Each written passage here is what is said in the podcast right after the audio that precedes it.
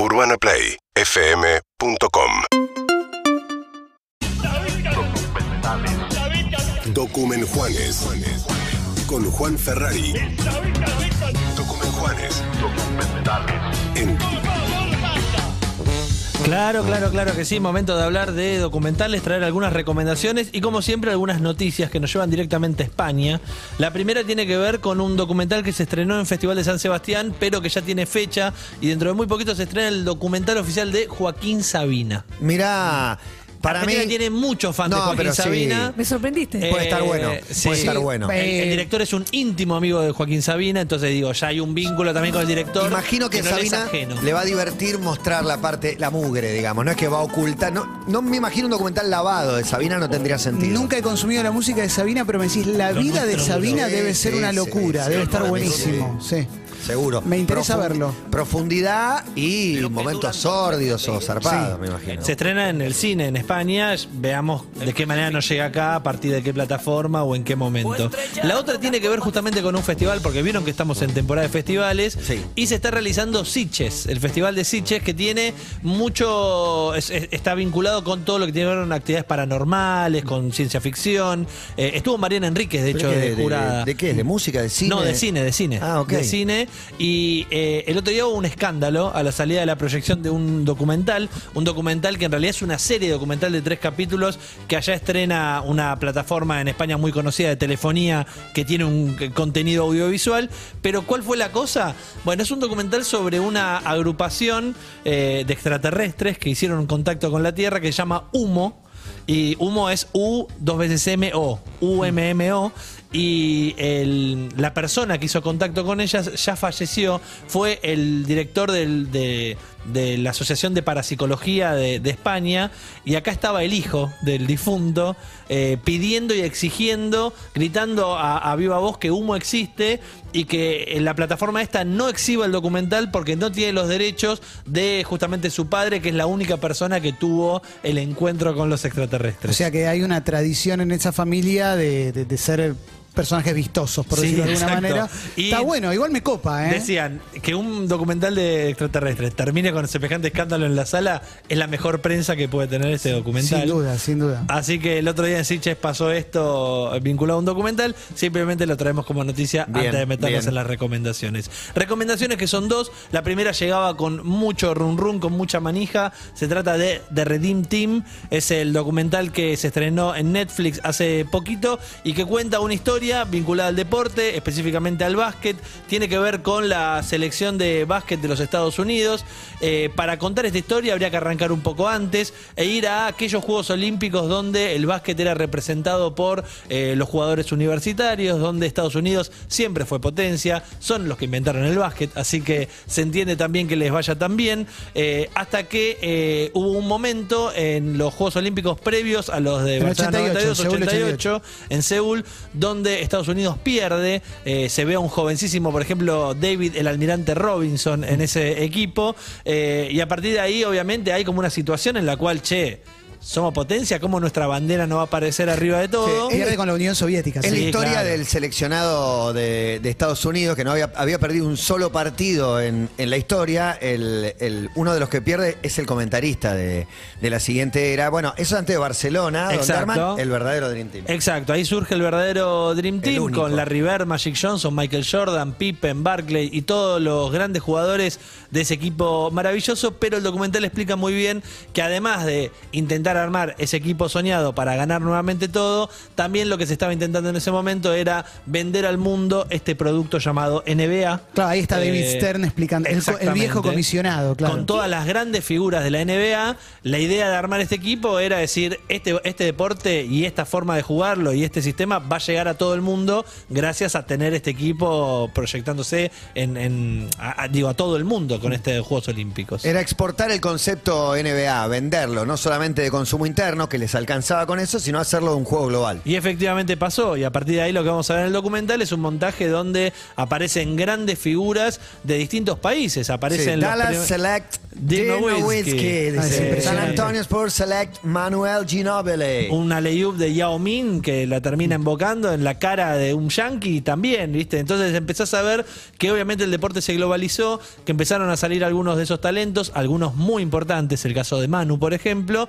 para llegar a aquellos Juegos Olímpicos en el cual la selección argentina fue la ganadora de la medalla dorada. Antes fue que perdieron con Grecia en el, Eh, en el Mundial. eh, no, no, no. después. Perdieron eso ya fue con el equipo este, claro. El- claro, en la, la clasificación al, al Mundial. Habían perdido, no está la parte de Indianápolis, que ese fue la primera vez que Argentina le gana Sí, a Estados Unidos en claro. 2002. Eh, En 2002, no eran NBA. Eh, Sí está en 2004, que ellos arrancan con una derrota con Puerto Rico y se, se redimen y llegan a la final con Argentina, Argentina le- a la semifinal con Argentina. Claro, y Argentina le gana y semi. después Y termina hay dos detalles también, que si vos venís todo con Dream Team, en un momento te deja de interesar como estrella de la NBA. tiene gracia. Y la otra es que estaban en medio de la invasión a Irak y un montón Exacto. decían como, no voy porque me pueden llegar a matar. De hecho, no se alojaban en la Villa Olímpica, estaban en un crucero enfrente. Y en eso de no voy porque puede haber quilombo, me puede llegar a matar en Beijing, es donde aparecían los más pibitos. los pibitos que en ese momento ya se sabía que pintaban para ser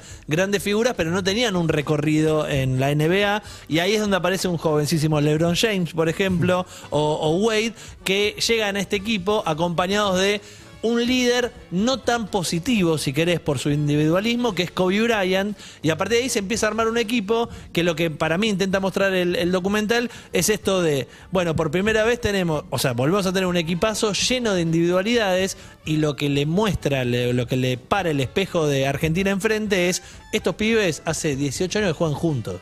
Están desde pibitos, o perdón, desde los 18 años jugando juntos, se entienden, y este es un deporte de equipo, es un deporte donde se tienen que destacar individualmente, pero obviamente como equipo, los otros eran individualidades, eran gente muy talentosa, pero no jugaban como Te quiero marcar algo en la línea de tiempo porque para mí tiene que ver con, con algo que, que- una reflexión que a mí me dispara para después, pero es después de perder ahí, juegan, siguen jugando sin Kobe Bryant, pierden contra Grecia y ahí es cuando dicen, llamémoslo a Kobe, que es medio como llamemos a Diego que vuelva a la Sí. selección. Maradona A que se junten. El documental Exacto. es sobre la selección de, de básquet de Estados Unidos, pero ¿por qué es atractivo para nosotros? Por el lugar que tiene Argentina. Claro. Eh, es atractivo para cualquiera que le guste el básquet porque son esas figuras y redimiéndose de una derrota deportiva, justamente la vez que Argentina ganó.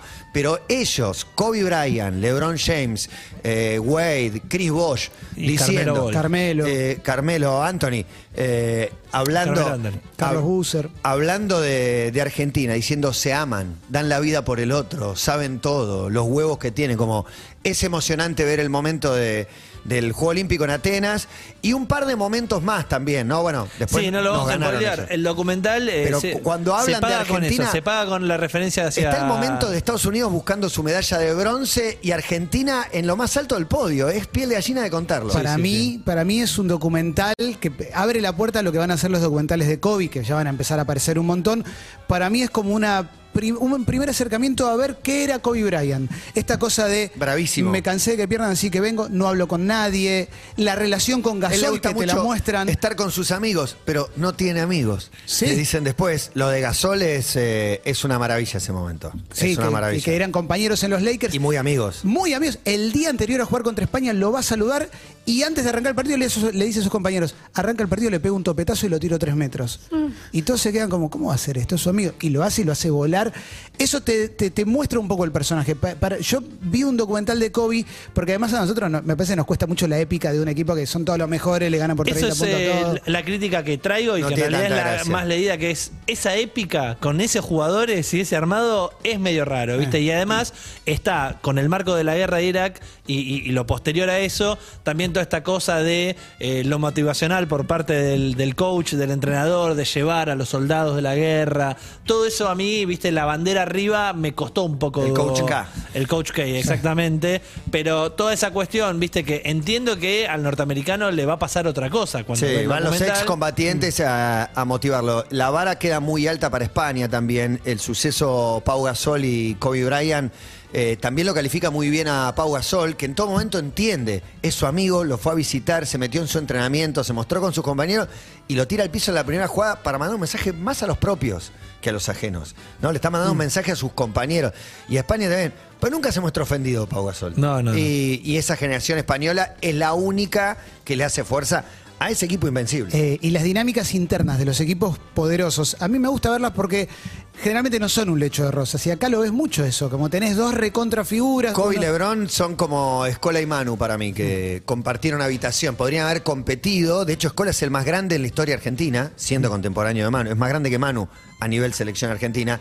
Y nunca compitieron. O compitieron de una manera que era virtuosa para el equipo. Eh, El loco es lindo ya desde el arranque cuando ellos dos se sientan a dar el primer testimonio y ves esa cosa medio inocente también en, en ese Lebrón joven. Eh, Lebron se habla todo, yo no hablo nada. Dice. Claro, Sí, es claro. hermoso. De Redeem son el Team, Kun y Messi eh, también. Es ese juego de palabras con el Dream Team, obviamente, pero también esto del equipo de la redención, el equipo que surgió a partir de esa primera derrota con, con Argentina y lo que vino después. Hay un detalle, perdón, que ya que mencionamos eso, que para mí es buenísimo, es el respeto que le tiene el Lebrón chiquito a Kobe, que Lebrón está diciendo, yo hablo un montón, y él quizás habla un poco menos, y el otro dice, yo no hablo nada, no habla nada.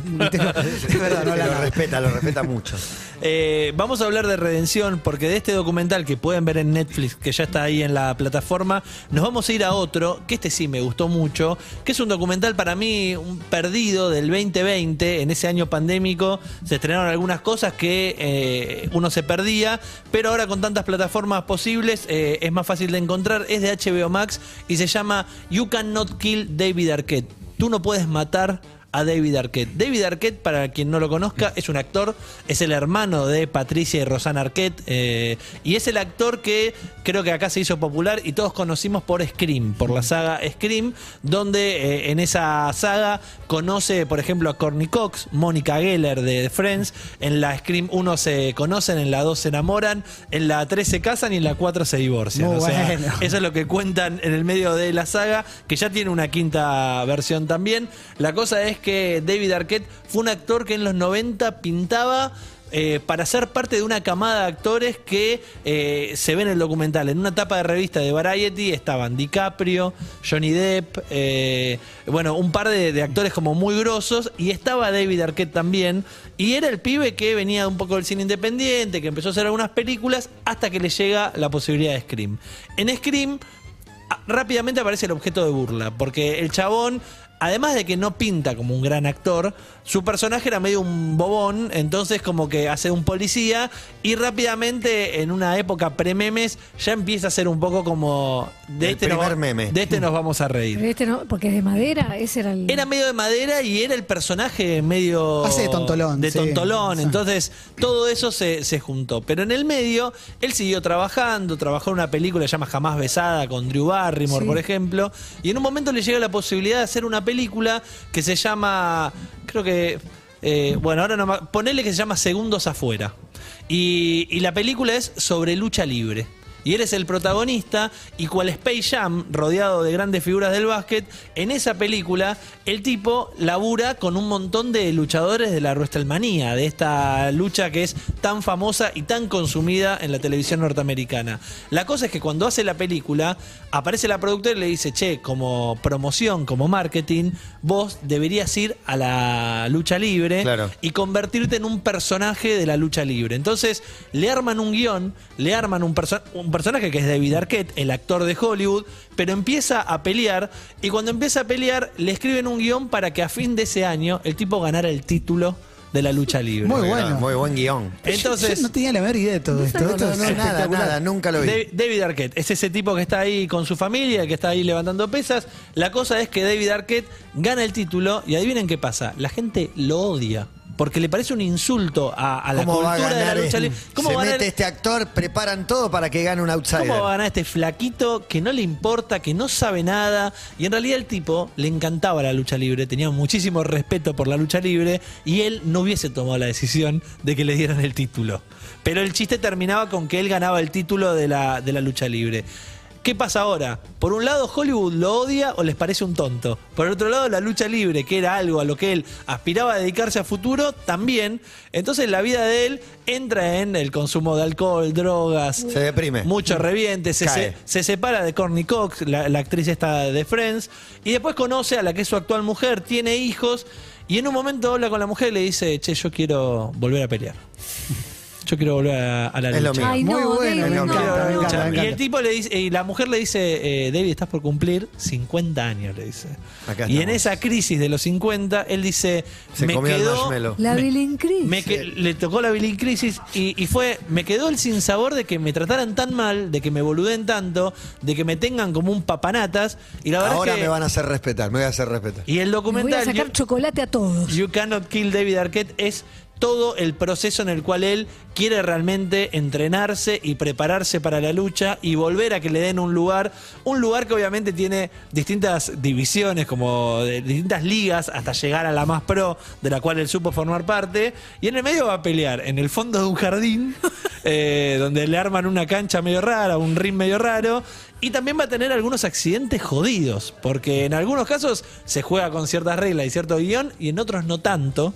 Así que en el medio es donde aparece esto de este inmortal, You Cannot Kill David Arquette, este actor de Scream, este actor eh, de familia de actrices y de actores muy, muy famoso, pero que acá tiene esta historia para contar y la pueden ver en HBO Max. Bueno, muy interesante. Tenemos ganas de ver a, a David Arquette. Otra historia de redención de un tipo que quiere volver para demostrarle a todos que está, que tiene madera para eso. Muy bueno. Muy bueno, muy bueno. Está jugando jornada de Champions. Te actualizo porque salió Di María, se sintió una molestia, un tirón.